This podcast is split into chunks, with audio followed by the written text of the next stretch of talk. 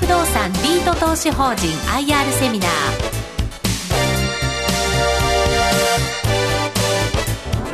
この時間は2月20日に東京証券取引所で開催した J リートファン2016に登壇した企業の IR セミナーをダイジェスト版でお送りします。この番組は証券コード8966平和不動産リート投資法人の IR 活動の一環としてお送りします。証券コード8966平和不動産リート投資法人 IR プレゼンです。平和不動産アセットマネジメント株式会社代表取締役社長市川隆也さんです。大きな拍手をお願いいたします市川でございますよろしくお願いします。えー皆様こんにちは、えー本日は平和不動産リート投資法人の説明会にご出席を賜りまして誠にありがとうございます。えー短い時間ではございますけれども、えー平和不動産リート投資法人の魅力をお伝えできればと思いますのでよろしくお願いいたします平和不動産リートの、えープロフィールをまとめています左上の方ですね、えー、もともと平和不動産リート投資法人なんですが、えークレッシェント投資法人という名前で、2005年の3月に東京証券取引所の J リート市場に上場しています。今現在52銘柄リートあるんですけれども、15番目に上場したリートでございます。比較的歴史のあるリートということで、今年の3月でですね、上場して丸11年を迎えることになります。えーこのクレッシェント投資法人なんですが、えーリーマンショックの後ですね、あの経営環境が非常に厳しくなりまして、その時に、えー2009年なんですけれども、平和不動産がいわゆるスポンサーチェンジという形でスポンサーになりました。で、また2010年10月には、ジャパンシングルレジデンス投資法人という他のリートを吸収合併いたしまして、その時にですね、名前の方も平和不動産リート投資法人という形に変えております。えスポンサーなんですけれども、あの、この東京証券取引所もそうなんですけれども、あの、全国の証券取引所の大家で有名な平和不動産でございます。財務の内容なんですが、今の資産規模が1647億円。で、借入総額が763億円で、あの有利子負債比率とよく言ってますけれども、あの LTV ですね。それが今44.9%です。で、格付けの方もですね、えー、R&I さん、それから JCR さん2社からいただいておりまして、R&I が A- 安定的、えー JCR の方が A 安定的といった格付けをいただいております。で、我々の決算期なんですが、え毎年5月と11月でございます。で5月期の分配金につきましては8月にお支払いさせていただいて11月期の分配金につきましては翌年の2月にお支払いさせていただいているという形でございます平和不動産リートの特徴をまとめさせていただいています東京都区部を中心とするオフィスとレジデンス賃貸マンションですねこの2つの不動産のタイプに投資をする複合型 J リートでございます今、リート52銘柄あるんですけれども、こういったあのオフィスとレジデンスに投資をする複合型の J リートは私たちと、あとプレミアさんの2銘柄だけですんで、非常にあの特徴的だというふうに言えると思います。なぜ東京特部を中心にするかというと、これも皆さんお分かりのように、圧倒的にテナントの需要、テナント層っていうんですかね、が厚い。それから当然、投資対象の物件数も多いということで、まあ、東京特部を中心に置いておると。ただ、あの、一方でですね、えー我々のスポンサー、平和不動産、えー北は札幌から南は福岡までですね、えー支店とか営業網を持っています。でそういったあの地方の大都市につきましても平和不動産のサポーターが得られる大都市につきましては厳選的に投資をしていくと。当然あの平和不動産の拠点があればですねそのエリアのいい物件の情報ですとかが入ってまいりますしまたあの取得した後もですねオフィスを中心に平和不動産に PM をさせることによって高いパフォーマンスが発揮できると。そういったことを期待して、えー、地方の大都市にも投資をしていると。いうところでございます。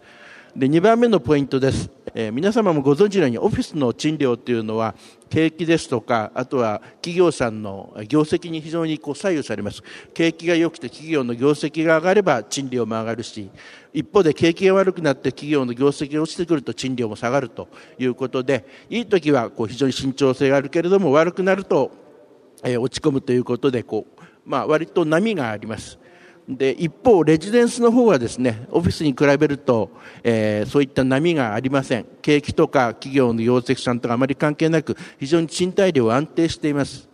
で我々としてはですね、えー、その時々のマーケットの状況をですね、えー、見ながらまた先読みしながら今はどちらかというとオフィスを中心に取得していこう。一方、今はあのレジデンスを取得していこう、そういったような形でバランスよく、え、その時々のマーケットを見越しながらですね、え投資を、どちらかにこう重点を置いた投資をしてきています。で、それによってですね、今みたいに景気のいい時にはオフィスを中心に拡充していって高い収益、あの収益を上げていこう。で、一方で景気がまあ落ち込んできた時はどちらかというとレジデンスに、えー、集中的に投資をしてこう安定性を高めようと。そういったような取り組みを行っていると。でまたオフィスにつきましては我々の投資対象はどちらかというと中規模クラスのオフィスに中心に投資を行っています。またレジデンスにつきましてはシングルコンパクトタイプシングルというのはあの単身者向けの住宅ですいわゆるワンルームですとか 1K とかそういったタイプです。でまたコンパクトタイプというのは、えー、1LDK ですとか 2LDK 夫婦お二人でお子様にいらっしゃいない世帯とか、まあ、そういったところに向いそういった世帯に向いている、えー、住宅にどちらかというと中心に投資を行っています。でポイントの3番目ですが多数の物件へ投資を行う分散型のポートフォリオということで今我々オフィス32物件レジデンス66物件合わせて98物件の建物を所有しています。当然あの、えー、頭数が多くなればいろいろリスク分散も図られますしまたあのテナント数も非常に多いということで、えー、例えば一つのテナント大きなテナントさんが抜けて、えー、賃収が大きく下がって分配金に影響を与えるそういったリスクを我々としては排除して、えー、非常に分散の効いた、えー、ポートフォリオを有しているというところです。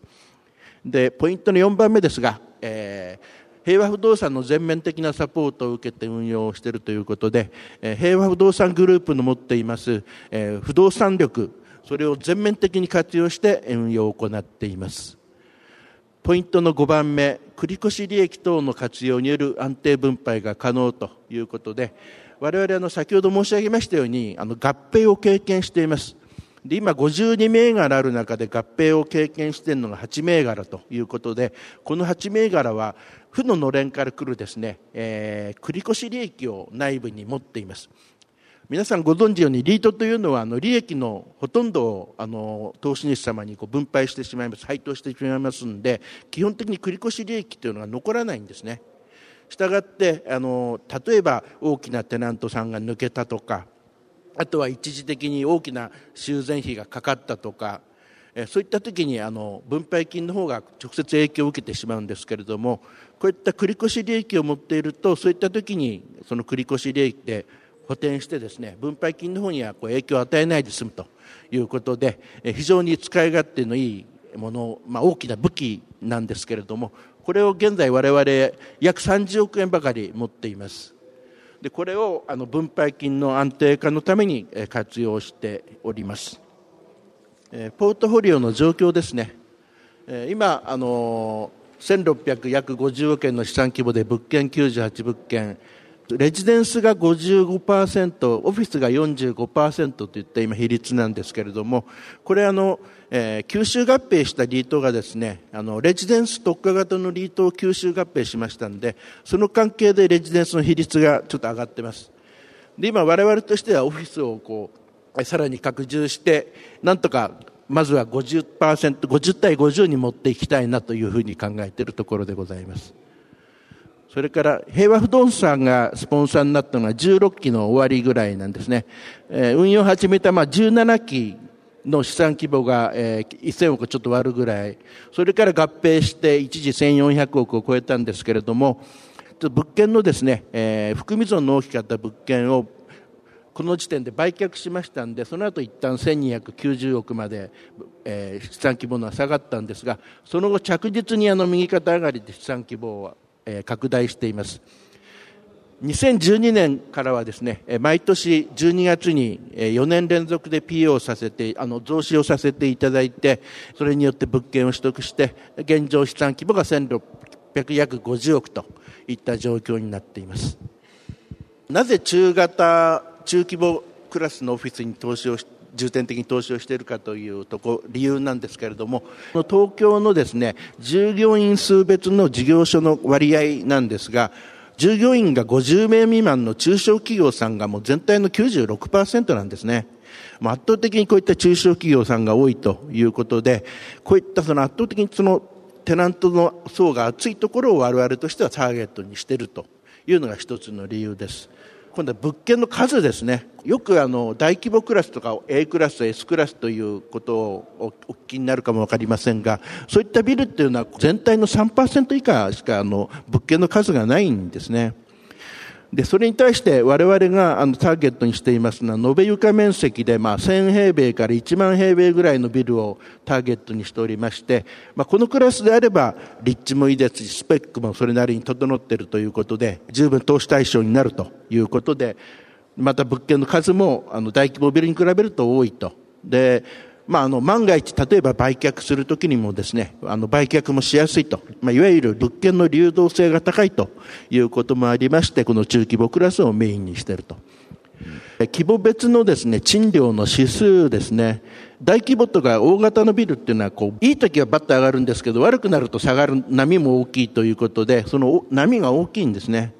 で、一方、あの、中規模以下は、割とその辺の波は、まあ、大規模ビルに比べると安定しているというのがお分かりいただけると思います。一方、レジデンスの方ですね、我々シングルコンパクトタイプに重点投資をしているということを申し上げましたが、その辺の理由なんですが、これはあの、我々の持っている物件のですね、タイプ別の平均賃料単価を示しています。我々のシングルタイプが約2%それからディンクスタイプ、まああのえー、コンパクトタイプですね。これが14%ファミリータイプが4.4%程度持ってるんですけれどもよりそのシングルとかコンパクトタイプの方がファミリータイプに比べると賃料単価が高いですね。当然あのファミリータイプは面積が大きくなりますんで、えグラスの賃料が上がってくるということで、えそれよりも割と小さいタイプの方が賃料単価が高いんで、まあ、投資効率がいいということが、まあ、この辺が一つの理由であります。需要の面の単身世帯数、リンクス世帯数、あの、お子様がいない夫婦お二人の世帯ですね。で、こういった世帯は今後も需要がまあ、増えていくというふうに見込まれています。したがいまして、そういった需要がですね、今後も増えるであろうところに向けた、その物件をですね、我々としては重点的に投資を行っているということでございます。で我々ですね、どういった形でその物件を取得、タイプを考えて取得をしてきたということなんですが、えー、実はあの、吸収合併、レジデンス特化型のリートを吸収合併したのが、えー、2010年の12月です。ちょうどこのあたりの時は、まだまだあの、オフィス、景気が悪くてオフィスの賃料まだまだ下がってる。今後も下がるだろう。で、むしろレジデンスの賃料は安定しているんで、そこで住宅特化型のリートを吸収合併して収益基盤を拡充させました。でその後ですね4年連続で公募増資をして物件を取得しているんですが、えー、全般の方ですね、えー、オフィスの賃料がほぼそこに来て非常にオフィスの賃料がやあのオフィスの物件自体が安くなっていた。でまたいずれ景気は底を打ってこれからはあのオフィスの賃料が反転していくだろう。そういうのを見込んでどちらかというと最初のうちはオフィスを重点的に買ってきた。で今はあのオフィスも非常に賃料が上がるということで価格が高くなってますんで今はどちらかというとオフィスでもレジデンスでも物件自体が非常に少ないんでですねいい物件があれば今はどちらも取得していくといったスタンスでございます。エリアの分散状況ですね。東京23区への投資率が約70%で、まあ、首都圏合わせますと78%ということで約8割ですね。でその奥北は札幌から、え仙台名古屋関西。関西っていうのは大阪、え京都神戸を指しています。それから福岡ということで、こういった平和、スポンサーの平和不動産のですね、サポートが得られる、え地方の大都市についても、え投資を行っていると。いった形です。まあ、あの、スポンサーの平和不動産の紹介なんですが、ご存知のように、あの、証券取引所の大家ということで有名で、まあ、あの、えー、そういった取引所以外にもですね、えー、右から2つ目の写真ありますけれども、えー、内幸町、平和ベルといったような、こういった一般的なオフィスビルも当然賃貸していますし、えー、新宿のパークハウス、新宿タワーということで、こういった住宅の分譲事業、マンション分譲事業も行っている総合デベロッパーでございます。で、このスポンサーとリートとの関係なんですが、ね、平和不動産が、我々平和不動産アセットマネジメントなんですけれども、運用会社に、まあ、私含めて役職員の派遣ですとか、あと財務サポート、リートが借り入れを起こすときにより有利な条件で借りられるようにですね、平和不動産の信用力を生かして財務の交渉の手助けをしていただいています。それから、え、当然我々はリートを運用して、で、一番スポンサーに求められているのがですね、もう良質な物件の供給、いわゆるパイプライン機能ですね。今までもあの平和不動産が持っている物件ですとか開発した物件それからまあウェアハウジング機能ですとか仲介によって、え、紹介してもらった物件とかこういったようなもので、え、いい物件を、え、平和不動産の方から入れてもらってます。入れてもらった物件についてですねオフィスにつきましては PM を平和不動産にさせてます。でこれによってあのもともと平和不動産というのはオフィス賃貸がメインの会社でしたんで長年のですねオフィスの運営管理に対する高いノウハウ、それから営業力、リーシング力ですね、そういったものを持っているということで、これを最大限生かして運用していると。で、また、あの、実際の、あの、ビルのオペレーションですね、ビルメンテナンス、こういったものについては同じくグループ会社の平和サービスといったところにさせています。グループを挙げて、えー、リートを支援しているといった状況です。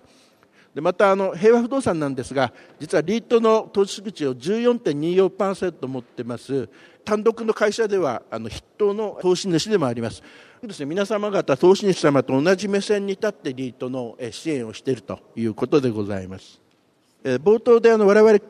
すごいあの有力な武器、繰越利益を持っているというご説明をしましたけれども、実はあの、え法改正が昨年ございまして、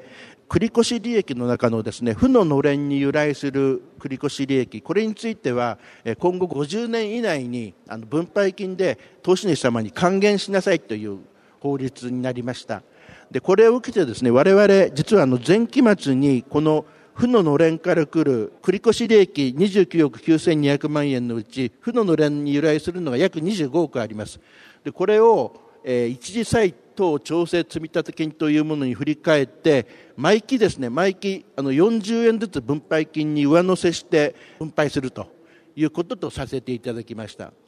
でまた負ののれに由来しない繰越利益ですね。これが約5億円ありますんででこの辺のあの一時先調整積立金、それから負ののれに由来しない繰越利益。で、これにつきましては従来通りですね、例えば、物件の入れ替えを行って売却損が出た時ですとか、あとは、あの、えー、東日本大震災の時もそうだったんですが、やはり全国に物件持ってますんで、えー、いろいろ修繕費が発生しました。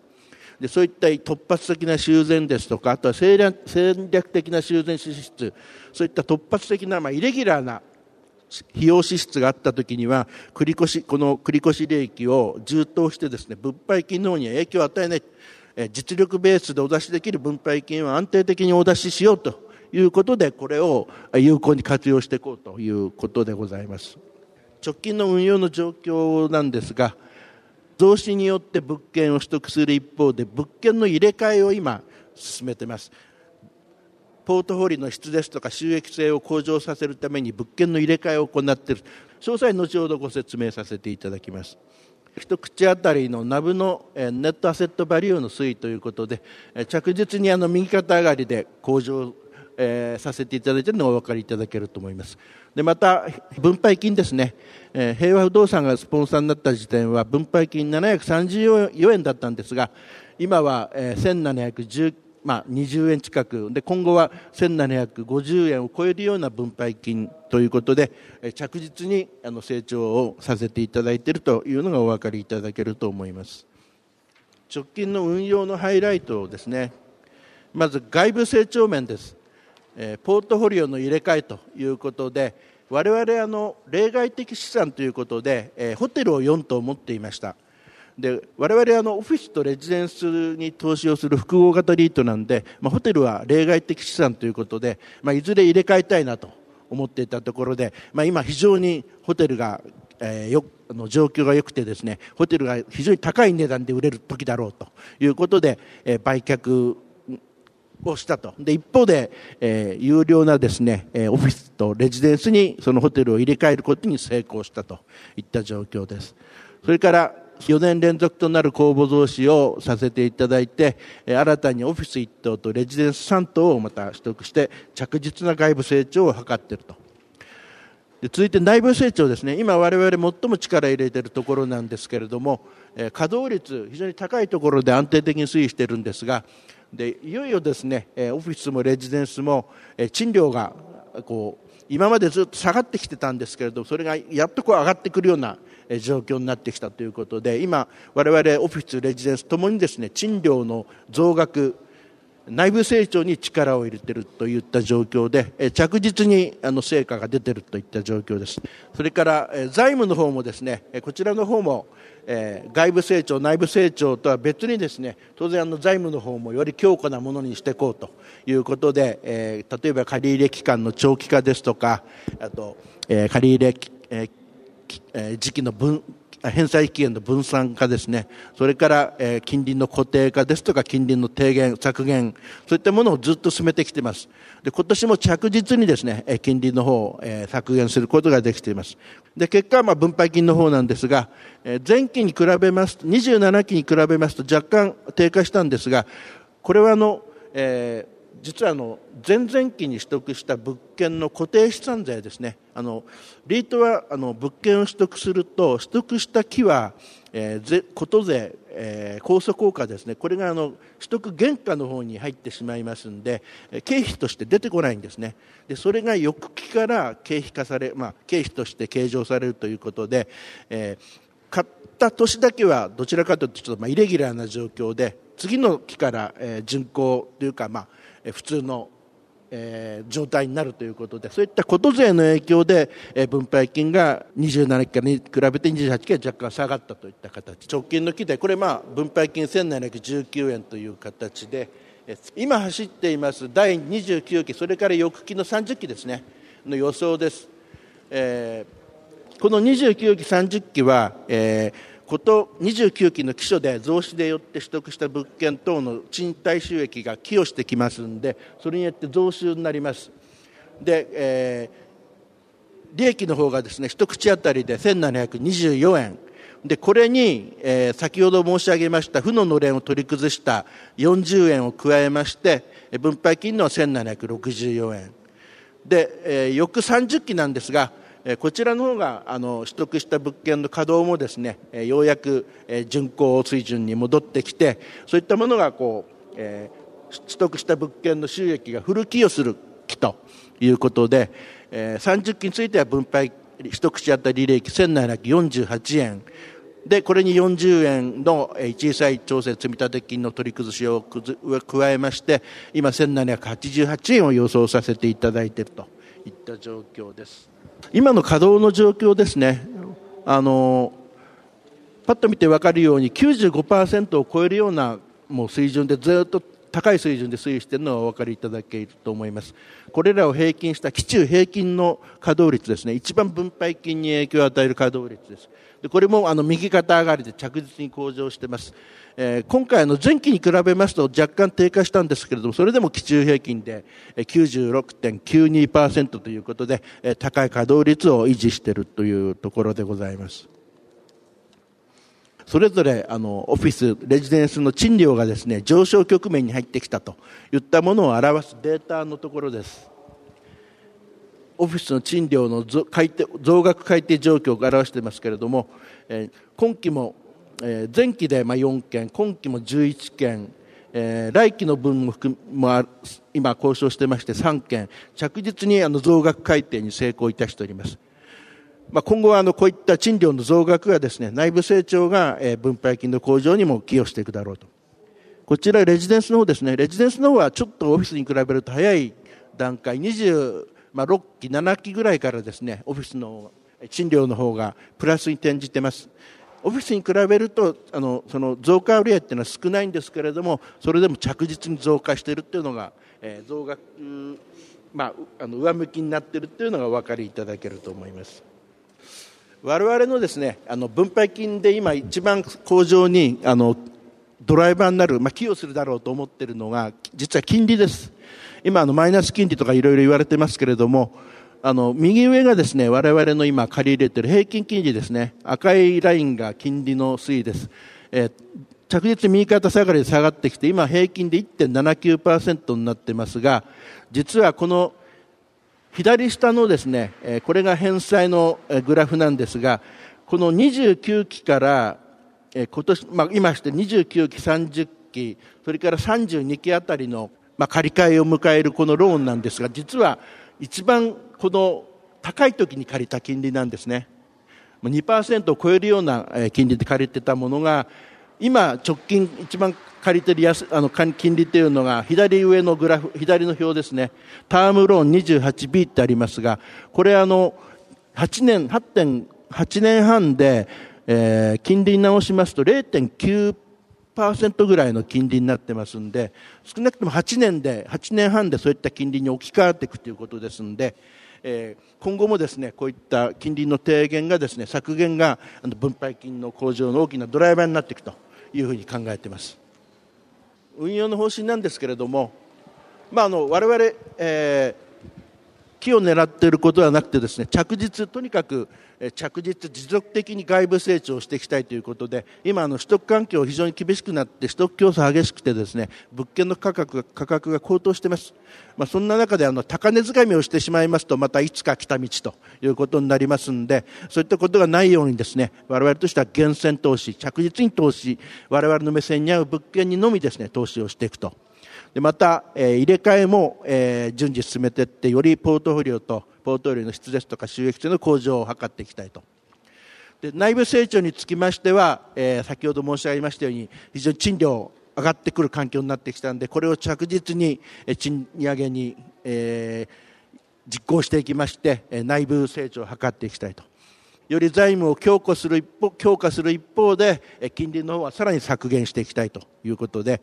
これをまあ引き続き継続的にやっていくと。で分配金の方なんですが、まあ、あの今知ってる木1764円それから30期1788円という予想なんですけれどもなんとかこれをですね早くあの稼働の方を新たに取得した物件の稼働を巡航水準まで持っていってこの分配金を少しでも上げたいと。でこの30期の1788円をですねなんとか1800円台に乗せたいというのが今の我々の目標でございます。だいぶ駆け足になりましたがお時間が来ましたんでこれで終わらせていただきますどうもありがとうございました。どうもありがとうございました。えここまでは平和不動産リート投資法人 IR プレゼン。平和不動産アセットマネジメント株式会社代表取締役社長市川隆也さんでした。どうもありがとうございました。